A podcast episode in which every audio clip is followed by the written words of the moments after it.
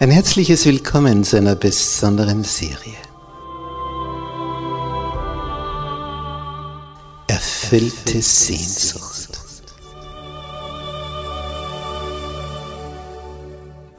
Die Welt der Bibel.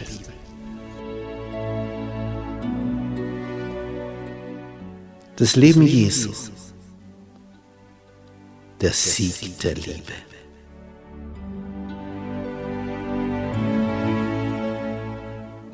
Der Sohn Gottes. Kommt aus dem Weltall, schlüpft hier in diesen menschlichen Körper, ja sogar im Embryonalzustand und zeigt hier dreieinhalb Jahre, was das Wesen des himmlischen Vaters ist. Es ist faszinierend, diesem Heiland nachzuspüren wie der denkt, wie der fühlt, wie der handelt, wie er verblüfft, wie er verärgert, wie er begeistert, wie er Menschenherzen froh macht. Ich freue mich, wenn du mit dabei bist, auf den Spuren des Sohnes Gottes.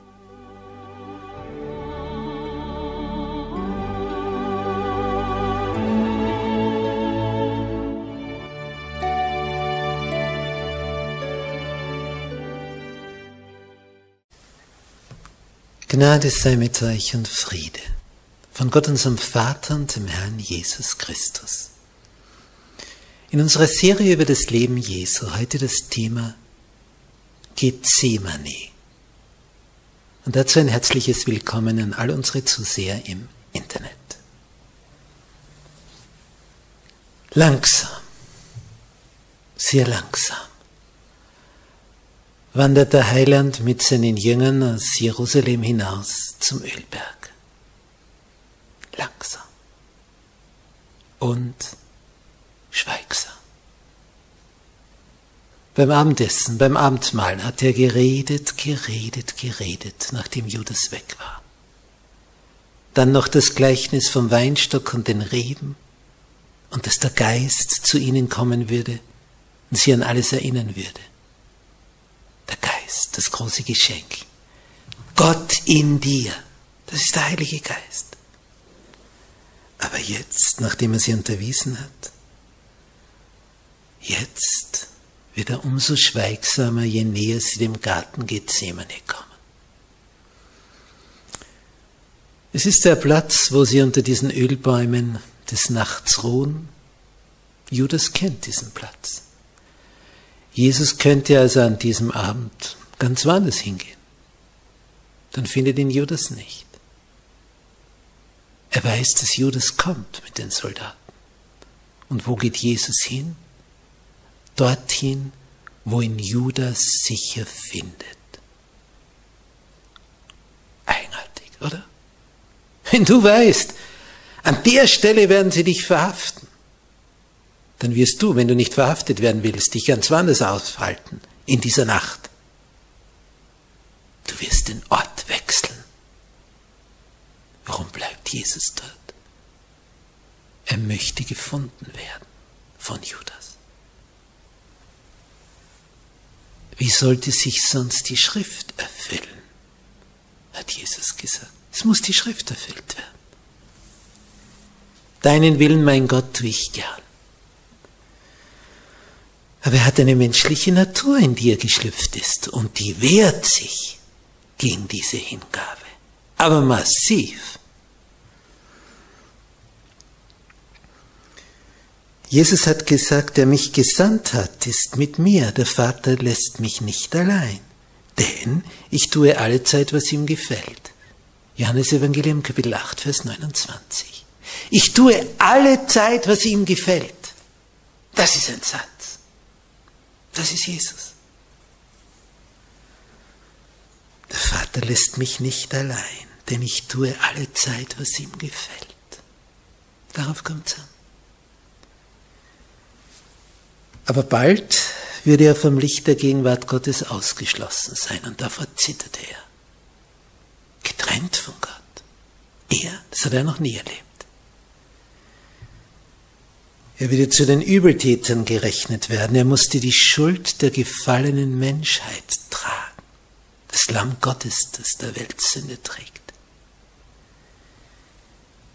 Auf ihn, der von keiner Sünde wusste, sollte all unsere Misstat gelegt werden. Er befürchtete für immer von der Liebe des Vaters ausgeschlossen zu sein. Das war seine Angst. Für immer getrennt vom Vater. Das ertrug seine Seele kaum. Denn das war ja für ihn das Leben, diese Verbindung zu seinem Papa im Himmel. Als sie den Garten erreichten, bemerkten die Jünger, wie ernst Jesus war, wie traurig, wie still er geworden war wie nachdenklich, voller Kummer. So hatten sie ihn noch nie gesehen. Und sie waren unangenehm berührt. Und dann merkten sie, er beginnt zu schwanken. Und dann dachten die, ja du meine Güte, der fällt ja um. Dann mussten sie ihn stützen. Dann hat er sich wieder ein wenig stabilisiert, geht ein paar Schritte und dann merken sie, noch einmal mussten sie ihn stützen. Sich gar nicht mehr aus. Ein junger, starker Mann. Jesus war ein Bär von einem Mann. Das war ein Zimmermann. Der war gewohnt, Stämme zu tragen. Aber jetzt sollte er die Schuld der Welt tragen. Und der menschliche Körper versagte dafür seinen Dienst. Der Geist Gottes in ihm, der war willig. Aber der menschliche Körper, der wollte da nicht mit. Es zerriss ihn förmlich. Er stöhnte, als er in diesen Garten ging. Dann die acht blieben hier und mit dreien, Petrus, Jakobus und Johannes, gingen noch ein Stück weiter. Sag, er bleibt hier und wachet die ganze Nacht wachet, betet für mich. Und dann ging er ein paar Schritte weiter, einen Steinwurf entfernt, und dort betete er. Es war ein großer Kampf. Da wollte er seine Jünger in der Nähe wissen, aber er wollte nicht, dass sie ganz unmittelbar sein Ringen miterleben müssen. Und was jetzt kam in dieser Nacht, von allen Abschnitten im Leben Jesu sind wir hier an dem Punkt, wo die Entscheidung fiel. Hier fiel die Entscheidung im Garten Gethsemane. Hier konnte Jesus noch weg. Hier war noch die Möglichkeit zu fliehen. Dem allen zu entfliehen, er hätte auch zurückkehren können in den Himmel, jederzeit. Er musste nicht. Aber er wollte. Er wollte den Weg gehen bis zur bitteren Neige, wegen dir und mir. Er wusste, wenn er diesen Weg nicht geht, bist du und ich, sind wir verloren, chancenlos. Und diese Liebe trieb ihn vorwärts, auch wenn sein menschlicher Körper dabei fast zugrunde ging, schon im Vorfeld, und sich dagegen wehrte mit aller Macht.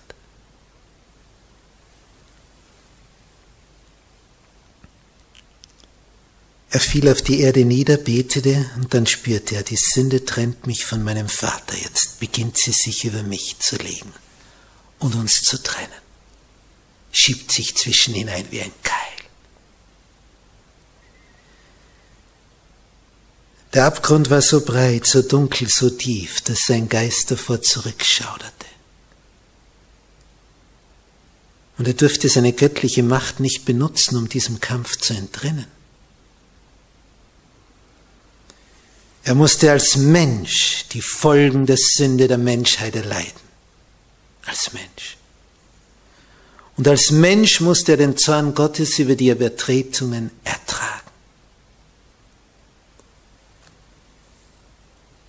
Wie hat die Sacharja in Kapitel 13, Vers 7 das vorausgesagt? Schwert, mach dich auf über meinen Hirten, über den Mann, der mir am nächsten ist. Er sollte als Vertreter und Bürger der Menschen leiden. Unter dieser göttlichen Gerechtigkeit. Bisher war er Fürsprecher gewesen. Jetzt bedurfte er selbst eines Fürsprechers. Als der Heiland fühlte, dass sein Einssein mit dem himmlischen Vater unterbrochen war, weil hier die Sünde sich zwischen hereinschob, da fürchtete er, dass er in seiner menschlichen Natur unfähig wäre, diesen kommenden Kampf mit den Mächten der Finsternis zu bestehen. Schon in der Wüste der Versuchung, da war schon das erste Mal unser Schicksal auf dem Spiel. Jesus hatte gesiegt. Wie würde es jetzt enden? Und jetzt war der Versucher zum letzten schrecklichen Kampf gekommen und alles hing von dem Ausgang dieses Kampfes jetzt ab.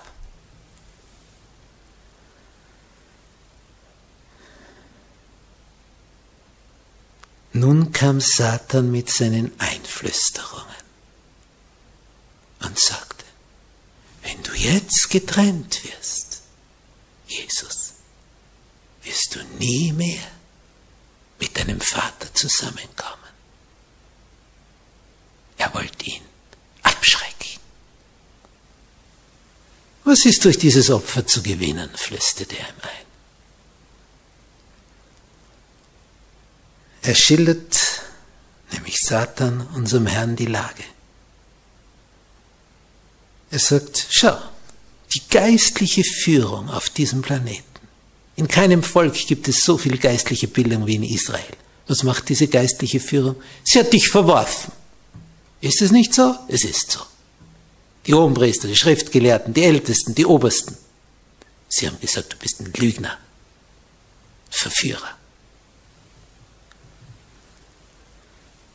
Du, der du der Grund, der Mittelpunkt, das Siegel aller Weissagungen bist. Dich versuchen sie zu vernichten.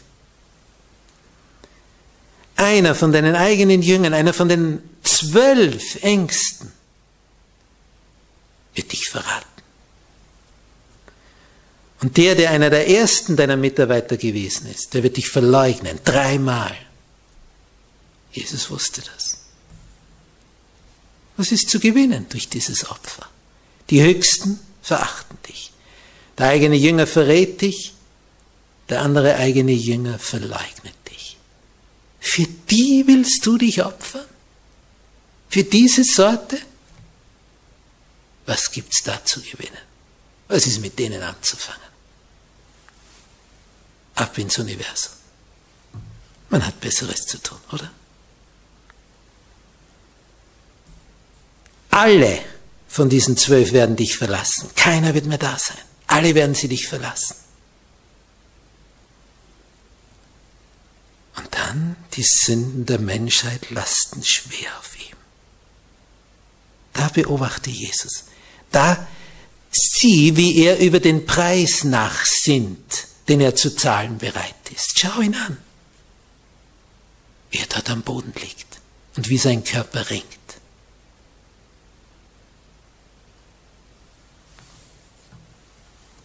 In seiner Angst krallt er sich fest in die kalte Erde. So als ob er verhindern wollte, seinem Vater noch ferner zurück. Der frostige Tau der Nacht legt sich auf seine hingestreckte Gestalt, aber er merkt es nicht, er ringt und betet. Und seinen bleichen Lippen entringt sich dieser qualvolle Schrei. Herr, wenn du willst, wenn es möglich ist, so lass diesen Kelch, diesen Leidenskelch an mir vorübergehen. Aber wenn nicht, so geschehe dein Wille. Nicht wie ich will, sondern wie du willst. Dreimal.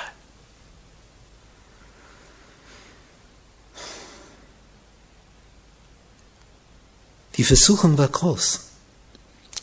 Jetzt dem Menschengeschlecht diese Konsequenzen der eigenen Schuld aufzubürden. Selbst verschuldet. Und er würde unschuldig währenddessen vor Gott stehen, er der Heiland. Sich da um diese Schuld annehmen. Für diese Menschen waren sie würdig.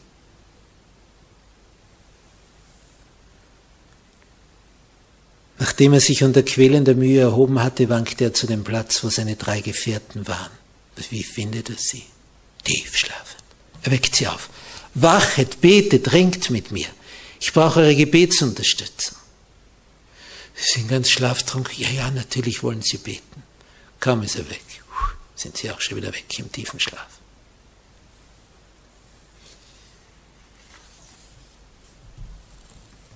Wäre wohl an dieser Nacht anders gelaufen, wenn sie beständig im Gebet geblieben wären? Wie wäre wohl ein Petrus unterwegs gewesen? Denn Petrus hat ja noch gesagt, Stunden vorher, weil Jesus gesagt hat, ihr werdet alle Ärgernis an mir nehmen. Und Petrus hat gesagt, und wenn sie alle an dir Ärgernis nehmen, ich nicht. Markus 14, Vers 29. Und dann findet ihn der Heiland schlafend, weckt ihn auf. Der jetzt wieder, ja, ja, er betet und schläft schon wieder. Ihre Augen waren voll Schlafes. Und Johannes, Jakobus, die da rechts und links neben ihm sitzen wollten, wo gesagt hat, könnt ihr den Kelch trinken, den ich trinken werde? Sie haben gesagt, ja, das können wir. Der hat gesagt, ihr werdet ihn trinken, diesen Leidenskelch. Denn Jakobus wurde als erster getötet, Johannes starb als letzter.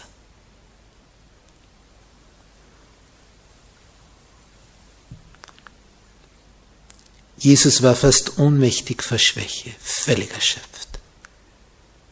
Er, er wankte. Er hätte seine Jünger so gebraucht. Aber sie schliefen. Sie schliefen. Und es heißt, Lukas schildert das der Arzt in Lukas 22, Vers 44. Seine Qual wurde noch größer als vorher und in der Todesangst seiner Seele, schildert Lukas, sein Schweiß wurde wie Blutstropfen, die auf die Erde fielen. Sein Schweiß wie Blutstropfen.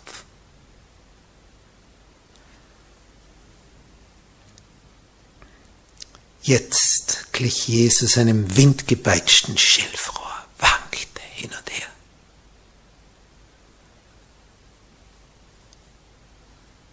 Seine Stimme war nicht mehr Triumphgesang, sondern voller Angst und Sorge. Die Jünger schauten sein vom blutigen Schweiß entstelltes Angesicht. Sie konnten seine Seelenangst nicht verstehen. Sie, sie wussten nicht, was sich da jetzt abspielt. Dass jetzt die Entscheidungsstunde gekommen war. Sie verstanden es nicht.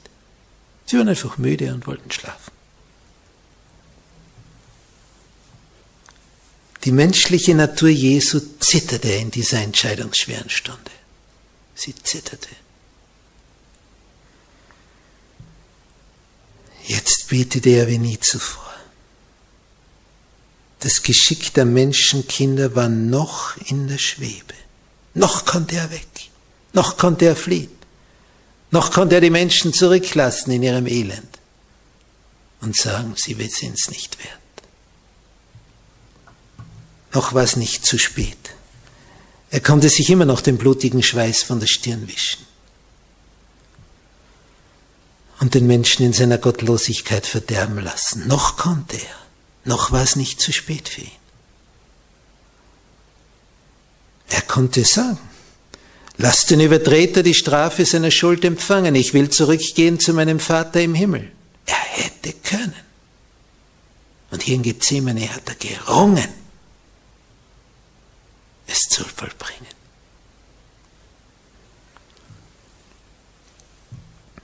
Dreimal hat Jesus gebetet, mein Vater ist es möglich, dass dieser Kelch an mir vorübergehe. Dann, aber wenn nicht, es geschehe dein Wille. Und schließlich, nach diesem dreimaligen Gebet, ist ein Entschluss gefasst. Er will die Menschen retten, koste was es wolle. Er nimmt die Bluttaufe an. Er nimmt sie an. Er nimmt die Bluttaufe an. Damit Millionen Verdammter das ewige Leben gewinnen können. Dort in Gethsemane hat sich dein Schicksal entschieden. Aber es war nutzlos, wenn du nicht jetzt die entscheidenden Schritte setzt. Denn jetzt gilt es sich mit diesem deinem Heiland, der hier geblutet hat, sich so zu verbinden, dass wenn er kommt, zu dir steht, weil du hier ihn bekennst.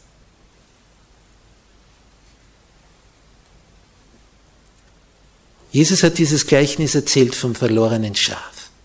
Wegen eines verlorenen Schafes ließ der Hirte die 99 zurück in der Herde und ging es suchen. Und so ist unser Planet im Weltall. Das sind 99 ungefallene Welten, aber unser Planet ist gefallen. Und was macht er? Er macht sich auf die Suche und geht zu diesem einen Planeten und wird hier Mensch. Das ist der übertragene Sinn dieses Gleichnisses.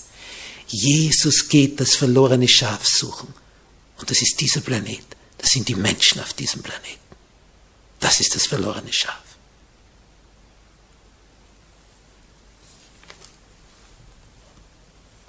Als sein Entschluss gefasst ist, er das mit letzter Kraft, mit letzter Willenskraft herausgepresst hat, fällt er wie tot zu Boden. Wer ihn sieht, meint, der ist tot. Und er wäre auch dort gestorben. wenn nicht Gabriel, der Erste unter den Engelfürsten, der die Stelle Luzifers Satans eingenommen hat, wenn der nicht gekommen wäre. Kommt vom Himmel und stärkt den Heiland. Sonst wäre er dort schon gestorben. Er hätte gar nicht mehr gekreuzigt werden können. Er wäre dort in Gethsemane liegen geblieben. Es hätte ihn niemand mehr verhaften müssen. Dort in dieser Nacht wäre er tot gewesen. Aber der Engel stärkt ihn für diese letzte Aktion. Dass die Jünger wach werden, sehen sie diese Lichtgestalt.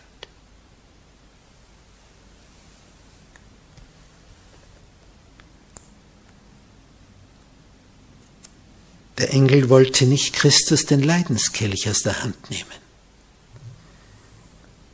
Aber er wollte ihn durch die Versicherung der Liebe des Vaters stärken, den Kelch zu trinken.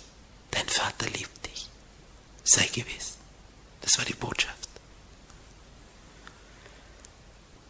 Und er gab dieser Engel Christus in seiner irdischen Natur noch einmal die Gewissheit. Dieser dein Tod bedeutet die vernichtendste Niederlage Satans.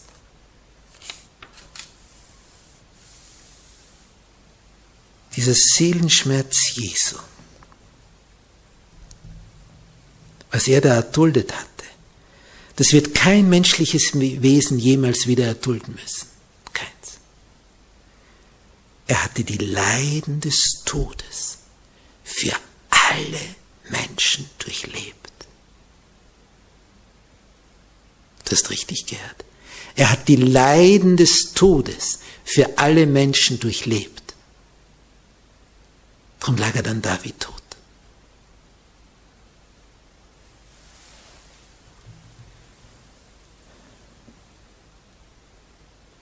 Dann stand er auf, sagte zu seinen Jüngern, steht auf, lasst uns gehen, siehe es da, der mich verrät, und dann hörte man sie schon.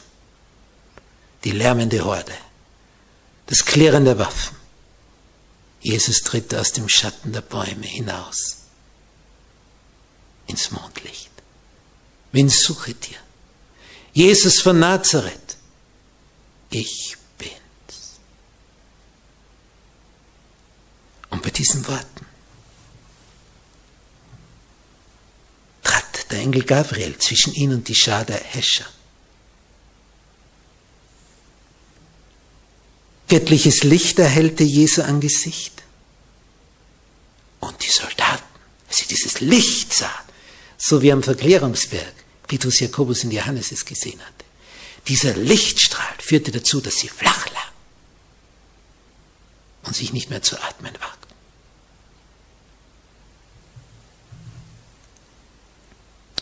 Es war ein Anblick. Und da würden sich so manche gedacht haben, siehst du, er lässt es nicht zu, dass er verhaftet wird. Aber dann verschwand dieses Lichtgewand wieder. Und Judas rappelte sich als erster wieder auf, ging hin zu Jesus und gibt ihm einen Kuss. Das verabredete Zeichen. Und Jesus fragt ihn, du verrätst deinen Meister mit einem Kuss. Mein Freund, warum bist du gekommen? Warum? Wozu? Und Judas meinte, er sei überlegen in dieser ganzen Geschichte. Man merkte nicht, wie er wie ein Lamm zur Schlachtbank geführt wird. Er merkte es nicht. Sie gehen hin, sie binden ihn. Das kann Petrus nicht mit ansehen. Er zieht sein Schwert, schlägt rein, der Soldat weicht aus, aber nicht weit genug und Petrus erwischt noch sein Ohr. Jesus schleudert die Fesseln wieder von seinen Händen, als ob sie Wachs wären, hebt das heruntergefallene Ohr auf, gibt es ihm wieder an den Kopf heilt ihn. Noch ein Zeichen. Ja, welcher Soldat wird ihn jetzt noch verhaften? Sie gingen trotzdem mit ihm. Und sogar Priester und Oberste waren mitgegangen, so nach der Devise, wir wollen da nichts, nichts verkehrt sein lassen an dieser Nacht. Und als Jesus sie sieht, sagt er, und er blickt sie an und seine Blicke waren wie Messerstiche, wie Pfeile in ihren Augen. Ihr seid ausgegangen wie zu einem Mörder, mit Schwertern, mit Stangen, mich zu fangen. Ich bin täglich bei euch gewesen, ich habe im Tempel gelehrt. Ihr habt mich nicht ergriffen. Die Nacht eignet sich besser für euer Werk. Jetzt ist eure Stunde und die Macht der Finsternis. So schildert es Lukas in Kapitel 22, die Verse 52 und 53. Als die Jünger sehen, wie Jesus sich nicht wehrt, dass er sich ausliefert, dass er alles über sich geschehen lässt, dass er sich binden lässt, dass er mitgeht, da ärgern sie sich. Sie ärgern sich über ihn. Warum tut er nichts? Hat solch eine Macht. Kann Tote auferwecken. Und dann lässt er sich einfach so gefangen nehmen. Und wir, die wir ihm helfen wollen, lässt er nicht zu, dass ihm geholfen wird. Petrus ärgert sich. Die Jünger ärgern sich, wie es Jesus vorausgesagt hat. Und dann sagt Jesus, Petrus zu den anderen, kommt, wir müssen uns selber retten, wenn ihr uns nicht rettet. Und dann heißt es in Markus 14, Vers 50, sie verließen ihn alle und flohen. Von allen verlassen. Von allen.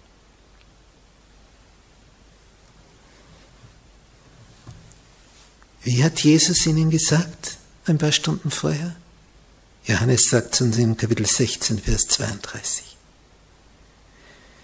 Es kommt die Stunde und ist schon gekommen, dass ihr zerstreut werdet ein jeglicher in das Seine und mich allein lasset.